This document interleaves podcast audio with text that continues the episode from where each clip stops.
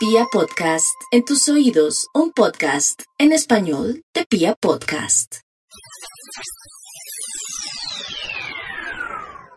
Bueno, hoy vamos a viajar hasta 1954. Un año en que pasaron eh, muchas cosas, entre otras, Bogotá se convierte en la capital de Colombia, ese 17 de diciembre. Pero además hay carreras que terminan, como la de Frida Kahlo, que muere ese año, y otras que empiezan, como la de Elvis Presley, que en enero de ese año está grabando sus primeras canciones.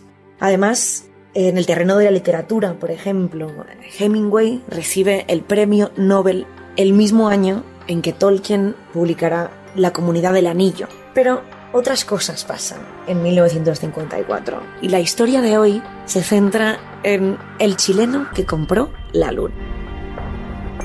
Bienvenidos a la máquina del tiempo.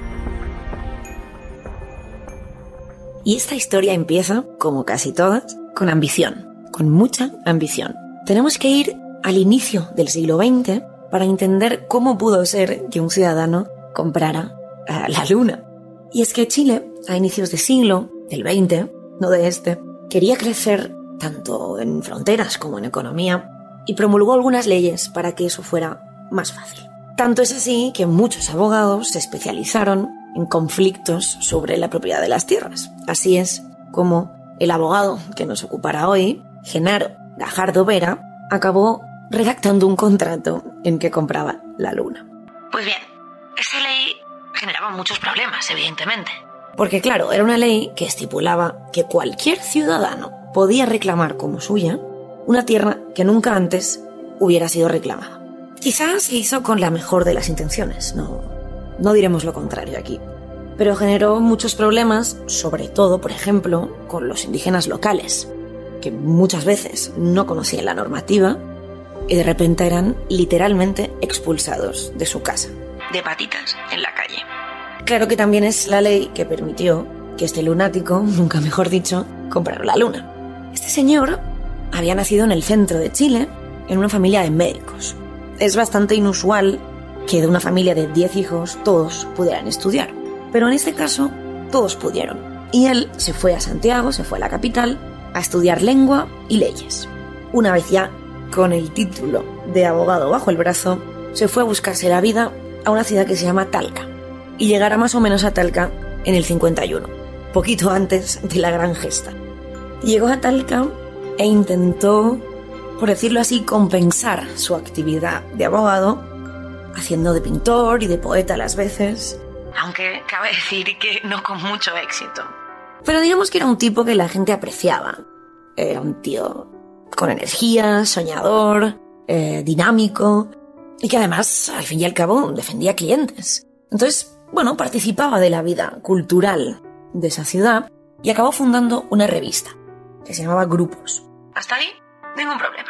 Un poco las habladurías vienen, la gente empieza a dudar de, Gajardo cuando crea una asociación que se llama Sociedad Telescópica Interplanetaria y la presenta en un acto público en que explica que su función será crear un comité para recibir a los primeros visitantes de otros planetas que lleguen al planeta Tierra. Imaginad las burlas eh, que empezó a recibir que no se suavizaron hasta que el obispo de la ciudad, se llamaba Manuel, don Manuel Larraín, se hizo socio de la sociedad.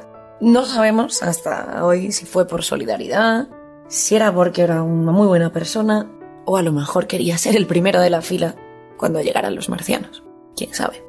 Y dentro de las burlas y las malas miradas que en la sociedad de Talca le daban a sus convecinos, una de las cosas que no pudo hacer fue formar parte de ese club social, que era una entidad que, como muchas veces, reúne las personalidades más importantes de la ciudad. Y claro, le dijeron que no podía ser socio, primero porque no había vivido suficientes años en Talca, que claramente era una excusa. Pero después le dijeron, y ahí es donde empezó su periplo, que no podía pertenecer al club social porque no era propietario de tierras. Tan sencillo como eso. Y allí es donde le dieron la idea porque él no tenía dinero suficiente para comprar tierras. Pero sorprendió a todo el mundo cuando se presentó en la sede del club social con el título que lo acreditaba como propietario de nada más que la luna.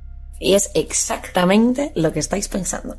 Se acogió a la ley que permitía apropiarse de las tierras que nadie había reclamado, afirmando así que la luna pertenecía a la Tierra. Y como nadie había reclamado antes o después ese terreno, pues yo presentaré la documentación. Y sí, sí, así lo hizo. Todos los papeles fueron llevados a las autoridades después de poner un anuncio que durante tres días y tres noches en la prensa esperaba que alguien reclamara ese territorio como suyo. Claro, él sabía que nadie podía hacerlo. Cuatro semanas pasaron y nadie reclamó la luna. Se gastó lo que en el momento eran 42 mil pesos chilenos. Y cuando alguien le preguntaba por aquella operación, él dicen que enseñaba el documento que lo acreditaba como propietario de la luna. Allí se podía leer, y cito, Genardo Gajaro Vera, abogado, es dueño desde antes del año 1857, uniendo su posesión a la de sus antecesores del astro, satélite, único de la Tierra. Y sigue diciendo el diámetro, eh, los deslindes, bueno, en fin, el espacio sideral. Es muy curioso que termine el documento diciendo fija su domicilio en la calle 1 Oriente 1270 y su estado civil es soltero. Y así, tal cual, el 25 de septiembre de 1954, ese señor, Genaro Guajardo Vera, se convirtió en el propietario de la luna. La noticia fue haciéndose lo que ahora diríamos viral, pero en ese momento ni tan solo se podía acercar a eso, mientras los abogados del Estado estudiaban si realmente tenía razón.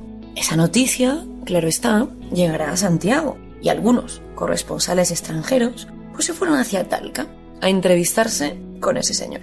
A un diario británico les dijo que mucha gente lo llamaba loco, pero que hasta el momento nadie lo había llamado estúpido. Y durante cuatro décadas, nada más ni nada menos, este chileno pudo enseñar papeles según los cuales él era el propietario de la luna. Y es verdad que durante el tiempo fue cambiando un poco el discurso para justificar su decisión. Él decía que era una acción poética, no, explicaba que él quería entrar en un club social para gente bien. Pero claro, con el tiempo uno suaviza las cosas. Él decía que no le gustaba a la gente que vive en la Tierra, que no hemos eliminado el odio ni la envidia, que eh, al final pues es cierto. Y bueno, decía que siendo el propietario del astro, podría evitar que gente con malas intenciones se fueran a vivir a la luna.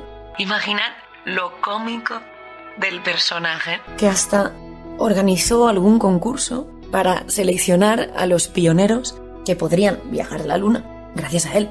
Claro, todo el mundo le reía las gracias, era, en fin, un poco la distracción de Talca y muy pocos le creían. Hasta 1969.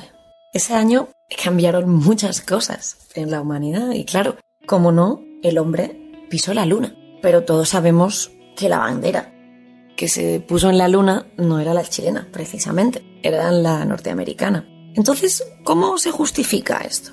Pues Gajardo hizo evolucionar su historia. Él afirmaba que el agregado cultural de la Embajada norteamericana de Chile lo había llamado para hacerle llegar un mensaje de nada más y nada menos que el presidente Richard Nixon. Se supone entonces que Richard Nixon le pidió permiso para ir a la Luna, para lunizar con el Apolo 11. No hay a día de hoy constancia escrita de esta petición. Gajardo explicó entonces que cuando él había tomado posesión de la Luna, él estaba seguro de que el hombre no podría llegar a la Luna hasta por lo menos el año 2000. Y que bueno, que ver a los norteamericanos dando saltitos por allí, pues que le había emocionado. Y que, ¿por qué no? Había dado permiso.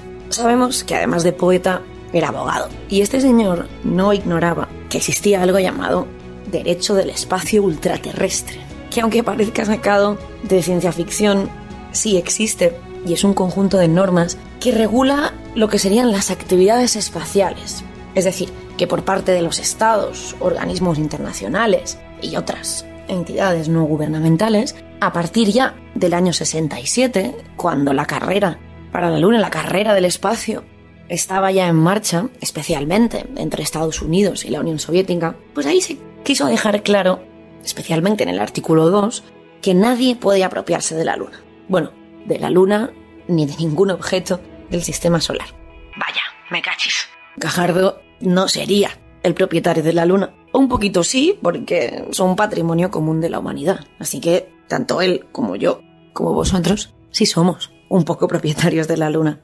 Ahí el cambio de dirección, el cambio de guion entra cuando Gajardo dice que sí, sí, que muy bien, que el tratado ultraterrestre, fantástico, pero que él había firmado antes de que esto existiera. Genaro Gajardo, el chileno que compró la luna, murió en 1998, después de una vida llena y repleta de anécdotas, como por ejemplo cuando fue acusado de evasión fiscal por no declarar la propiedad de la luna. Si al final todo vuelve a lo mismo. Él admitió su culpa, porque sí, sí, no la declaró. Pero claro, entonces hizo una, una muy buena jugada. Pidió a los inspectores fiscales que lo acompañaran a la luna para taxar la propiedad. Claro, si no tasamos la propiedad, no podemos decidir el precio. Así que nunca más le reclamaron nada. Lo más bonito de esta historia es que en su testamento este poeta dejó en herencia la luna a mi pueblo y a mis compatriotas. Así que bueno, al final, si no somos chilenos, a lo mejor la luna no nos pertenece tanto. Pero como miembros de la humanidad, pues al final, tanto Bajardo como nosotros, sí tenemos propiedad de la luna. Muchas gracias por escuchar y nos vemos en la siguiente máquina del tiempo.